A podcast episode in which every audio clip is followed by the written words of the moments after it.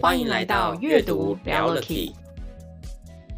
翻开书本来就该是件轻松自在的事情，阅读没有低消，想读多少就读多少。把书合上后，记得住的便是对你最重要的 Key。在这里，透过真实的素人故事，我们与你分享阅读带来的启发与改变，一起拉近书本与生活的距离。Hello，欢迎来到阅读聊了 Key，我是小翔，我是 Sylvia。今天这一集呢，我们邀请到的 Key Man 呢，他拥有二十年的补教经验，是顾德文教潭子区的班主任，他也是我们杰作国际专业教练的这个认证教练哦，做这个青少年的呃什么样的定位啊，Terry？是 什么样的定位？其实是升学方向啊，主要应该是说升学方向。对，因为杰作它的核心在帮助迷茫的人找到未来的方向嘛。嗯，那我们现在等于是在学生这个阶段协助他们找到升学的方向。好哟，那让我们欢迎今天的 Key Man，我们的这个 Terry 教练。Hello，Terry。Hello，Hello。刚刚已经 进来了，你后面才介绍人家。没关系啊，这样也很好，很自然呐、啊。真的，对啊，是，是是。那今天呢，我们要邀请 Terry 来跟我们聊一本书哦。我觉得这本书，我们来聊聊这个陷阱这件事情。而且呢，今天这个是一个什么样的陷阱呢？它竟然是能力陷阱诶！大家有没有想过，这个能力竟然会有陷阱？嗯、能力不是很好吗？能力越大，什么越大？来，责任越大。哎，那本书要跟你讲的可能是能力越大，陷阱越大，哦，越大。坑越大，应该是坑坑越大。对，对啊，那其实这本书呢，因为当初 Terry 接触到这本书的时候，是接触它的简体版嘛，所以它的简体版的名称叫做《能力陷阱》。那他后来呢，出版了这个繁体版，繁体版的书名叫做《破框能力》。那我觉得更棒的是，它的英文名称叫做是 Sylvia，帮我们念。给我吗？是的，它的英文名称叫做 Act Like a Leader，Think Like a Leader，呃，像 leader 一样。行为举止，思考的方式也要像一个 leader。其实刚刚 Sylvia 在讲那个英文书名，我要稍微补充一下，它是一个流程啦，就是哦，它是流程。对，我觉得它是一个流程，就是说，它它其实它的那个英文的概念是告诉大家，就是说，你要像主管一样的做一些事情，你才会像主管一样去思考。嗯、那我觉得他这本书给我一个很大的启发，就是他提到这个点。因为以前我们都会去想象嘛，嗯、就是说，哎，如果我今天成为一个主管，那我要做些什么？对，对嗯，对。但是他现在把你反过来，就是说，你应该是先做些什么，你才有办法去想象。哎，对，所以它里面提到一个我觉得最好的点是要由外而内去做思考，而不是由内而外去做思考。是什么意思？由外而内是什么意思？我我我觉得这个这个就是为什么我我当初在看这本书的时候，我会觉得对我来讲会有很大的启发的原因在这边。因为其实在我当初接主管的时候啊，我是从诶我在我们补习班算是从老师一步一步走到年级的主管，再走到分校的主管。那我觉得在这个过程当中，其实我们在每提升一个位阶的时候，我们都去思考，我如果到这个位阶的时候要做些什么。对，嗯，可是可是为什么他他这本书会用陷阱这个事情当出发点？就是你你如果今天是一个老师变成一个小主管的时候，其实你的思维还是一个老师嘛。哦，对你你你不可能就是说我今天被提升到变成一个主管之后，我的思维或是我的行为就会跟主管一样。那如果那我我一直在想说，诶，我要怎么样当一个主管？其实你就会陷在那个框架里面，所以。他就会讲说，那你应该要先学习当一个主管之前，就是你要先开始去学嘛，就是说主管要做什么，你开始做主管的事情，然后你你开始有了这些经验，回过头来你才会有这个主管的事情。所以是模仿的概念嘛，看别人主管有有点像，然后你做什么，有点像，然后做久了你才会懂哦，他为什么这么做？对，所以。不用就就是一开始不用去想，就是说，哎，我我好像当一个主管，我要去干嘛？要去干嘛？反正你就去看这些主管都在干嘛，你就开始做这些事情，然后慢慢慢慢的，你就会有这个主管的思维。做中学的概念。对，但是如果说你你你你的你的出发点是在于你一直在想，其实你永远都跨越不出那个那个框架嘛。就想不出个所以然，你要去做。对，所以它的中文名称讲那个破框能力，我觉得蛮好。因为它要打破你原来的框架嘛。因为你你提往上提升的过程当中，你原本一定有一个框架在，可是你没有办法突破这个框架。那你要突破这个框架，最好的方式就是你就要去看比你在上面的这些人他做什么，然后你开始去做这些事情，然后你回过头来才有这个思维。经过这样的历程，其实是换一个位置才能换一个脑袋。就我们通常觉得。换个位置就换个脑袋，好像很简单。就是你被 promote 了，你好像就有这一个职位的所有技能。可是其实不是，要换脑袋不是这么简单。对，所以换脑袋应该是你开始去做这个职位里面的所有事情之后，你的脑袋才会跟着换。嗯，对，所以他一直强调外而内。对，跟我们原本想的不一样。而且很多时候。我们为了好像想要达到那个，很多人就会事前去想很多东西，去揣摩很多东西，去思考规划很多东西。可是他有点像是说，我今天就直接把你就丢到那个战场上。你今天如果我讲白一点，我今天直接把你丢到前线了，你真的枪拿起来，你就是要有办法，有办法杀敌人。就要开始做这件事情，所以我觉得它是一个对我来讲蛮大的启发。因为我真的当初去接主管这件事情的时候，嗯、我还是在做原本当老师的事情。譬如说，我当初当初我们是因为在照顾学生这件事情上面做得很好嘛，对，然后慢慢慢慢的，诶，那个上面的主管会觉得说你适合接一个年级，那那你就开始从呃老师变成年级的主管。那年级的主管做了蛮长一段时间之后，他觉得说：“哎，你适合去管理一个分校，就把你丢去一个分校当一个分校主管。”对，可是你在你每一次能力提升的过程当中，你可能都还是在做你原本在做的事情，因为你熟悉嘛，你就会花比较多时间，然后做自己擅长的事情。对，我觉得 Sylvia 讲到的点是对的，因为你原本就是很习惯，就是他这个能力嘛，因为你的能力在做这件事情上，嗯，对。可是实际上你，你你你在做这件事情的时候，它并不是你这个职位应该做的事情。那真的就变成能力就变成陷阱嘞，因为那个能力是你驾轻就熟的，其实某个程度它甚至变成是一种你的反射动作。或者是安全感，对，对，因为你会，我觉得也就是舒适圈。对对对对对，你到新的位置可能会有一些焦虑，怕自己做不好。可是可是你还是想要让自己有在做的事情，你就拼命做一些自己已经很会做的事情。可是你没有多做这个新的职位应该要做的事情。对啊，所以它变成就是说，你要先有一点像是你要先演出这个角色了。对，你要先开始去演出这个角色，fake it till you make it。对，你才能去揣摩这个角色的。的想法思维，嗯，对，所以外而内的概念是这样子。但是我们我们以往都会都会卡在，就是说我们要先想好。那之前听过蛮好的例子啊，这样他说，如果你想要当一个好人，嗯，对，你你不用去想怎么样当一个好人，你就开始做好事，你就会变成好人，你就慢慢往好人这个方向。啊、哦，我以为说，那你就先去告白，那、啊、你就收到好人 卡，你就会变一个好人，对，你就会成为一个好人。小强有收集到全套的，是不是？全套，对，各式各样的好人卡，对，有有烫金的啊，然后有三 D 立体的啊，什么的隐藏版，不要闹了。这个是一个概念啊，就是书里面有建议的方式嘛，就是怎么去实施，对，做法。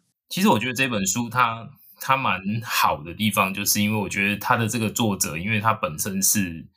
也是也是一些很厉害的学校的教授，对，然后他也他他实际上也是全球五十大的管理思想家之一，所以他有提供很具体的做法，对，就是说你可以怎么开始去做这件事情。我就我就看完这本书之后，我就诶，我觉得我的我的主管生涯就不一样，对，所以它里面讲三个啦，我觉得三个步骤刚好是我们现在在做的一个流程，就是说它的第一个步骤是你要去重新定义的工作。然后开始去拓展你的人脉圈、人际圈，哦、然后再开始去尝试去接触不一样的角色，去发展出不一样的角色出来。嗯，OK。那你要不要跟我们聊聊你自己的故事？对啊，啊你怎么去实实实做这部分？好啊，所以呃，第一个会先从重新定义自己的工作内容开始嘛。对，所以那个时候，那个时候我在思考点就是，呃，从老师变成主管的这个过程，其实一开始在很努力的去解决大家的问题。比如说学生的问题啊，老师的问题，因为你会觉得说主管要照顾你的老师嘛，对，然后主管要身先士卒，所以很多事情我都会说我来。我看完这本书之后，我就发现，哎，不对，这个不是主管应该要做的事情。其实主管他应该要 让自己留空，对，他应该要去对接资源，他应该要去把人放在对的位置上，而不是你自己去做这件事。没错，不是事必躬亲。不是说一定都要到第一线这样子。对啊，以前我们会觉得说主管要有亲和力嘛，要要跟大家可以可以和在一起嘛。所以我那时候刚开始当主管的时候，我是不愿意去坐在我的办公室里面。对，所以我后来我就发现说，哎，这样好像不对，因为这样子当主管就是跟你原本在当老师的状态是一样。所以很多事情我就我就不去不去解决，我开始去授权让谁去解决这些事情。然后，如果我们体系内没有没有办法解决的，就是对外去找一些资源来解决。对，所以开始去开始就有一些资源带进来，嗯，然后怎么样去借力使力？所以他书里面有提到一个蛮好的概念，就是所谓的那个桥梁型的领导者啊。对，桥梁型的领导者，他在建立跟员工之间的桥梁。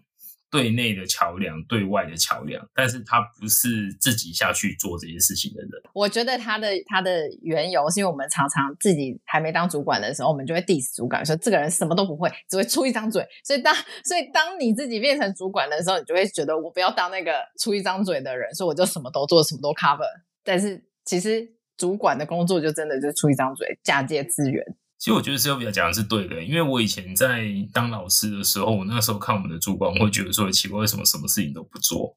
对啊，对啊，所以你就会发现，就是说，好像员工的能力比主管强。嗯，对。可是后来你会发现，你真的当了主管之后，你会发现很多事情不是你应该要自己下去做。对，对，所以所以后来我就觉得说，是不是你没有能力做，是你不应该下去做。赋权这件事情，不是说。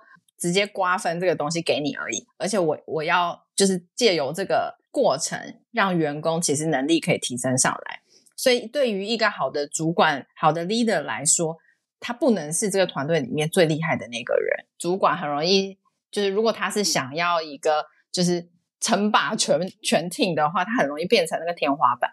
那我觉得主管应该要可以去放下这些身段。所谓的身段，就是我不要当成一个。霸主一样，然后我可以让我可以让我团队每一个人都能力很好，最好比我好。这件事情其实我会想要谈一个呃部分，就是刚刚讲到，因为以前我们一个概念就会觉得说，哦，我之所以这个人能够成为主管，可能就是他先具有了一个还不是主管前他有的一些能力，然后因为他的能力可能高于了高于这个位置的能力之后，所以他可以被升上去变成主管。可是刚刚的讲法又会让我。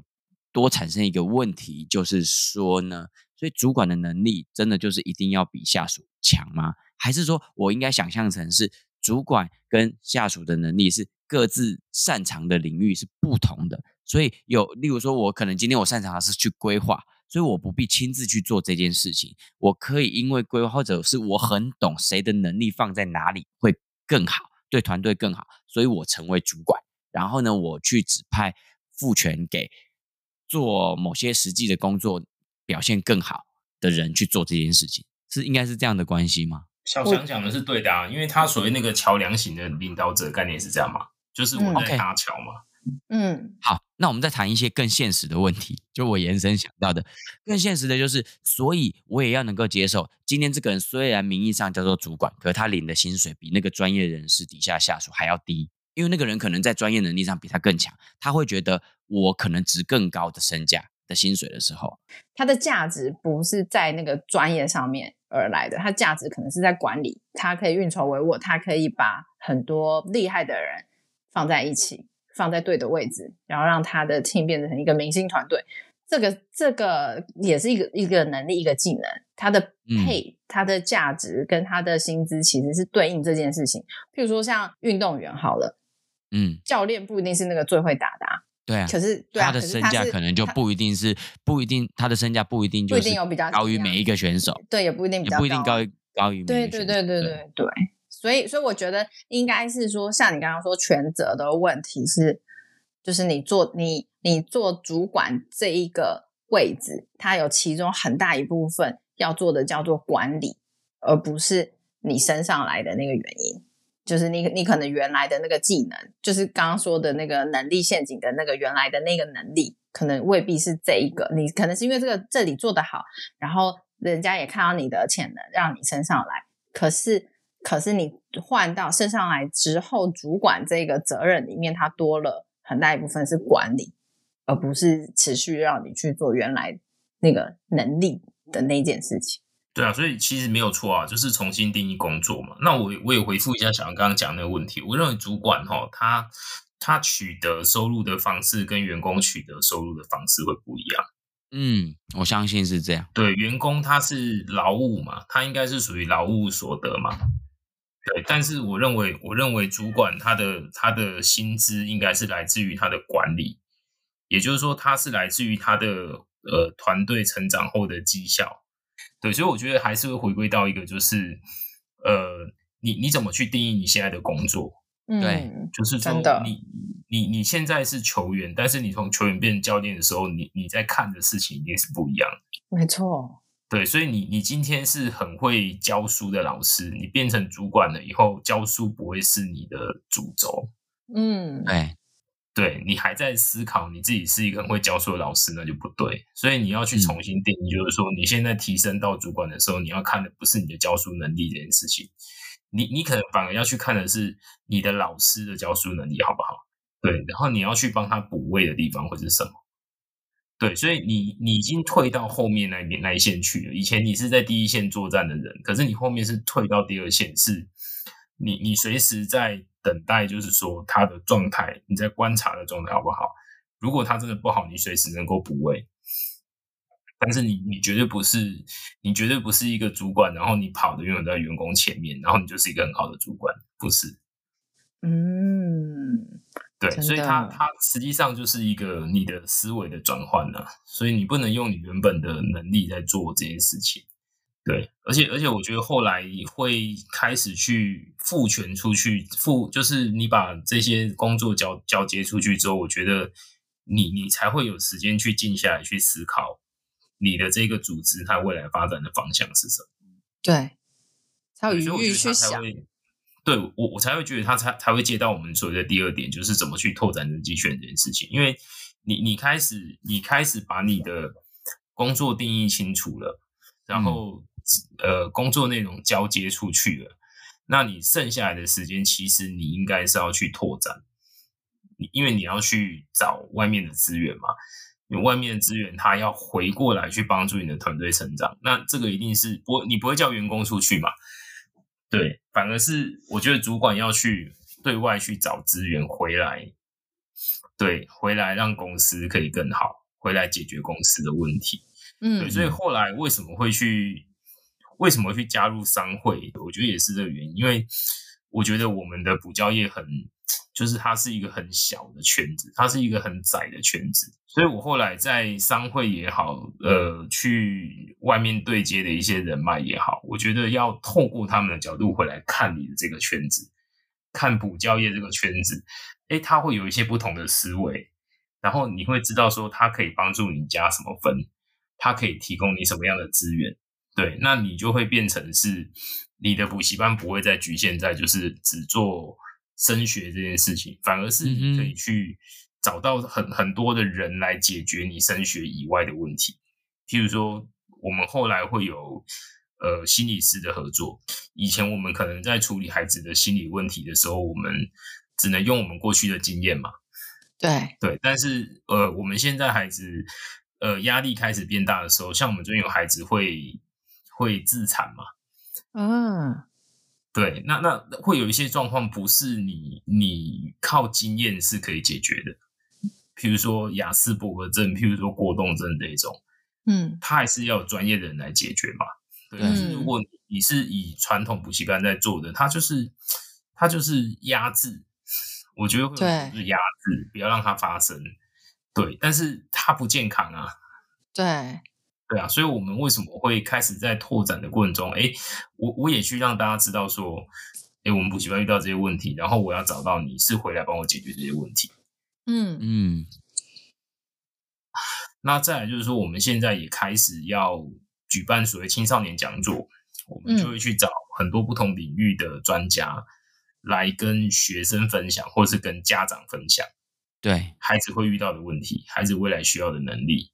嗯。嗯对，那他就不会局限在，就是说我好像来补习班，只是为了补习这件事情，我只是为了升学这件，不是。我们现在，我们现在因为做了这样子的的转换之后，我们反而是让孩子知道未来的世界是什么，你会遇到问题是什么，然后你的动机有了，我们再来给你课程。哇，好想去你学校上课哦！对，因为我发现 这个也真的是传统补习班的问题，因为传统补习班它的状态就是我我就是塞给你，然后让你成绩好了，你成绩好了以后你再来想嘛。不是只有补习班，其实我们的教育就是这样啊。我们至至少我们这一代走过来就是这样。你就是成绩好之后，你再去想你以后要做什么，所以很少很少一开始去协助大家去探索或者是发展，根本就没有的。是，所以它也蛮符合我们讲这个外而内的概念，因为你是先看见了这些东西，对对，然后我再来告诉你你怎么做。可是你要他自己去想，他想不出来。对对对对，就是你问小孩说你以后想当什么，可是如果他的字典或者他见过的职业并没有这么多，对，他就想象不到啊，他不会知道他不知道的东西。对啊，所以 Terry 你提到就是说，像以你自己个人的经验，你们开始带进了好不同的元素进来帮助学生，然后然后你自己呢，你自己的身份上，你还有在经历什么样的一个？转变吗，嗯，所以那个时候我就觉得，其实就是会讲到第三个，就是怎么样去尝试发展更多不同的角色。嗯、呃，以前我们通常都是举例来讲，就是老师嘛，然后主任，对。可是我发现，你讲老师或主任这个事情，你会被框架在这件事情上。学生他会因为你是主任，跟你感觉是有一个距离的。对，所以后面为什么会？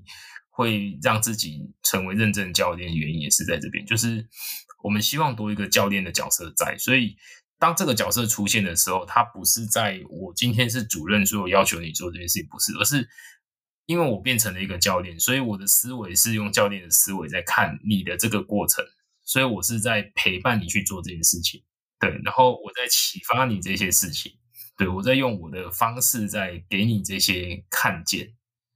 而让你能够往前走，那你遇到阻碍的时候，我协助你去突破，对，所以才会又多了这个教练的角色在。他说尝试发展更多不同的角色，是说像你在实际的例子里面，你是想要跟学生的距离比较接近，所以你放掉了主任这个角色，你尝试一个用教练的角度陪伴他们，跟他相处，对，嗯，跟他陪，对，我觉得陪伴陪伴是很重要的啦，因为。有时候，有时候孩子在这个过程当中，他他不会需要一个一直给他指令的人，对，可是他需要一个陪他思考的人，嗯，对你，你用一个新的角色去陪伴他，其实你会给孩子不一样的感觉。因为如果你是老师，诶，老师对学生会有要求；你是主任，主任对学生会有要求。可是你你你，当你变成一个教练的时候，诶，那个感觉不一样，而是。学生他自己产生的一个东西，他他的那个东西不是你要求他的，而是你在聊，你给他前面这些东西，他最后产生的这个结果，我们陪着他去达到这件事情。然后他是出于自己的主动性，对对对，他是产生了一个内在的动机。嗯，嗯，但我觉得这个其中我听到一个很不容易的地方，我们希望能够帮学生达到这样的效果，可是就你自就像 Terry 你自己的角色来说，你如果要从你好，你从老师切换到主管，甚至还要再切换到教练，这个很多人他可能发自内心的就他就不想要切换这么多的角色啊。我觉得你光是要能够让自己去尝试不同的角色，它里面就会有很多的有一些挑战吧，就会有一些要突破自我突破的地方吧，你才有可能去转换成。因为有的人就觉得啊，我就是这样。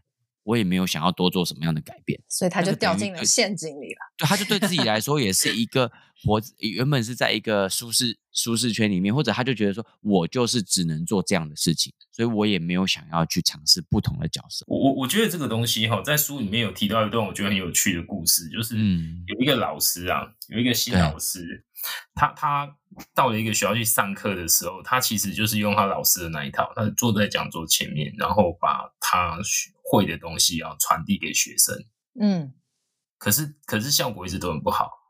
那那后来就是他去看了一些比较老的教授的上课模式，诶，他有一点就是大开眼界。他说这些这些老的教授在上课的时候，他是不坐在讲桌这边的，他会到处走动。对，那那这个老教授告诉告诉他一个概念，就是说，其实你一开始要先建立你的威信，好，概念是什么？就是说你要在教室走动，你要让学生知道这是我的场子，我的领域嘛。对，好，然后然后去盯他笔记抄的状况，好，然后去看他上课的情形。对，甚至他里面提到，就是说，如果你肚子饿，走过去，学生有东西，你也可以吃他的东西啊？什么？当然这是国外的，我觉得台诶台湾不一定是这样子，可是我们其实会、啊，这没有太 over 吗？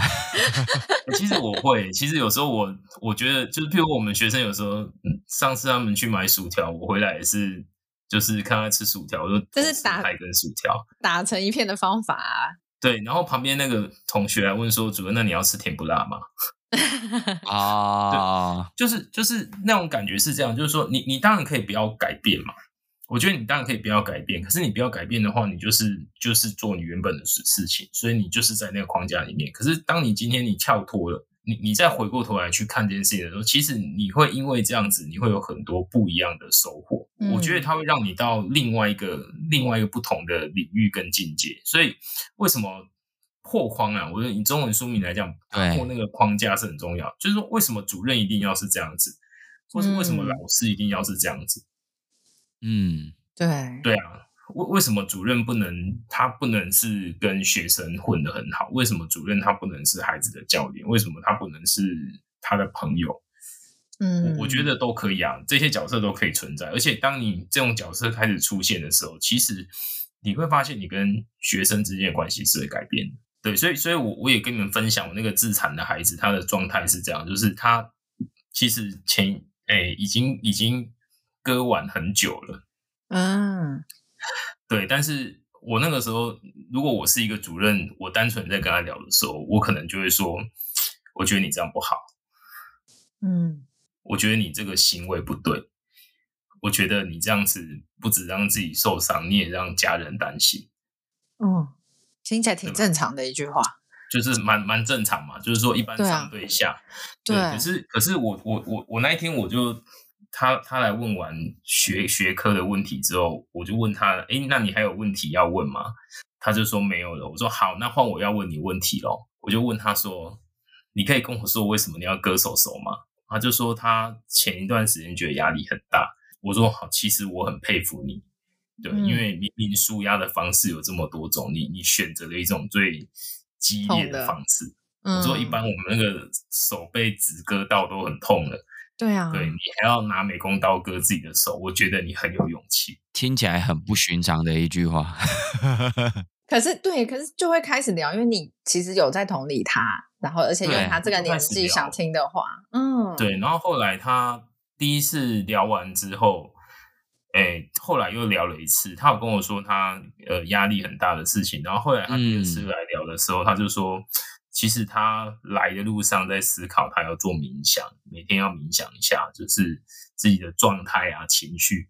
我说，哎，我觉得也不错，嗯，对啊，但是我们也许换个方式哈，就是说，我们不一定要想要做什么，我们也可以想想看不要做什么嘛，嗯。哎嗯，第三次在聊的时候，他就说：“哎、欸，他本来今天又要割了，可是他在割下去之前，他就让自己转念。”哇，对，那那我后后来我也好奇问他，我说：“哎、欸，那学校的老师有没有跟你聊过？”他说：“有，学校老师有跟他聊过。”我说：“那学校辅导室老师做了什么？”他说：“辅导室老师给了他一盒彩色笔，跟他说心情不好可以画画。”嗯嗯嗯嗯嗯，就这样。就这样，我就说，那你觉得有帮助吗？其实我心里面的感受是，他都已经做这么激烈的事情，你让他画画有什么用？对啊，对，所以后来也很有趣，就是反正那一天我跟他聊完之后，他告诉我他最近开始有一些转念，然后本来要割，他原本是直接就割，可是他后来就是拿那个美工刀推出来收进去，推出来收进去，哎，好像也觉得没有那么严重，他就收起来了。所以后来我就送他一本书，就是一本关于转念的书。嗯，对，我说，哎、欸，你回去看。我说，哎、欸，下次我们来聊，来来聊书里面的内容。哇，嗯，然后，然后那个孩子后来妈妈来也很感谢我们。对，然后妈妈很可爱。我说，妈妈，我有借他书。他说有啊。他说他本来想要看，然后他女儿跟他说：“妈妈，你不要弄坏，那是主人借我的书。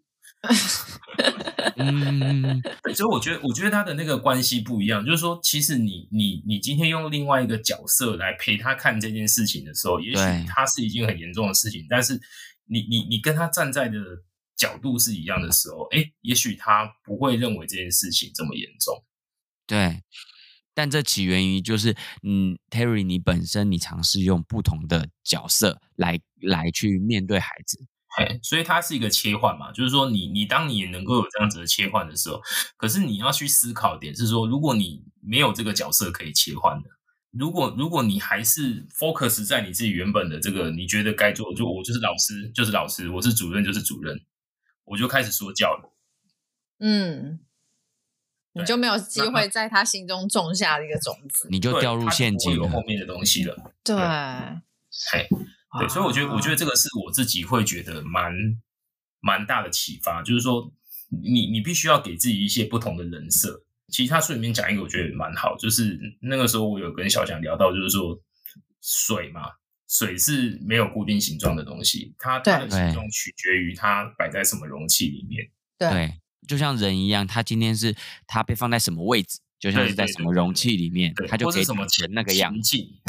他在什么情境，他会出现不同的状态、样子、状态，就让自己有可以被重新定义的机会。因为我觉得刚刚你讲的很多的东西，其实都回到一开始说的重新定义工作，其实也是重新定义自己的角色。我在这个位置上，我可以多做些什么，或者我升到了一个位置上，我应该要多做些什么。像水一样，我有机会可以让我自己不断的被重新定义。所以 Terry 刚刚用自己在补习班这样的经验哦，跟我们分享到了像书中讲到的，呃，一个就是说，先有了一个是有别于由内而外，而是一个由外而内的思考的模式。然后接着呢，你也的确是照着书中有提到的，呃，这个思考的以后，他给了三个步骤啊，包含了像重新定义工作，然后到拓展人际圈，到后面是你愿意去尝试发展出更多不同的角色。然后来让自己达到这个由外而内思考的三个步骤。那想说今天在结这一集的结尾啊，帮我们总结一下今天你分享的这些内容。那我那时候看是简体版，我觉得简体版的的书名它讲能力陷阱嘛，它它其实下面有下一句副标，我觉得就很好。他的那句副标就是能力是优势，但同样也是陷阱，因为你做得好，所以这是优势嘛。可是它有可能是困住你的一个东西。OK，我觉得这一句话呢，真的很值得大家可以去思考一下。或许我们现在赖以为生的能力，会不会和某个程度，其实我们也深陷在这个能力的陷阱当中？OK，那今天这一集呢，很开心，我们的 Terry 教练哦，也是我们的这个班主任，上我们的阅读聊题来跟我们分享能力陷阱，也是。这个破框能力这本书，那我们这一集呢，就跟大家聊到这边。我们阅读聊 Key 每个礼拜二的睡前都会更新新的一集，欢迎大家到各大 Podcast 平台呢来搜寻我们的阅读聊 Lucky。那我们就下周二晚上继续跟大家聊 Key 喽，拜拜。拜拜。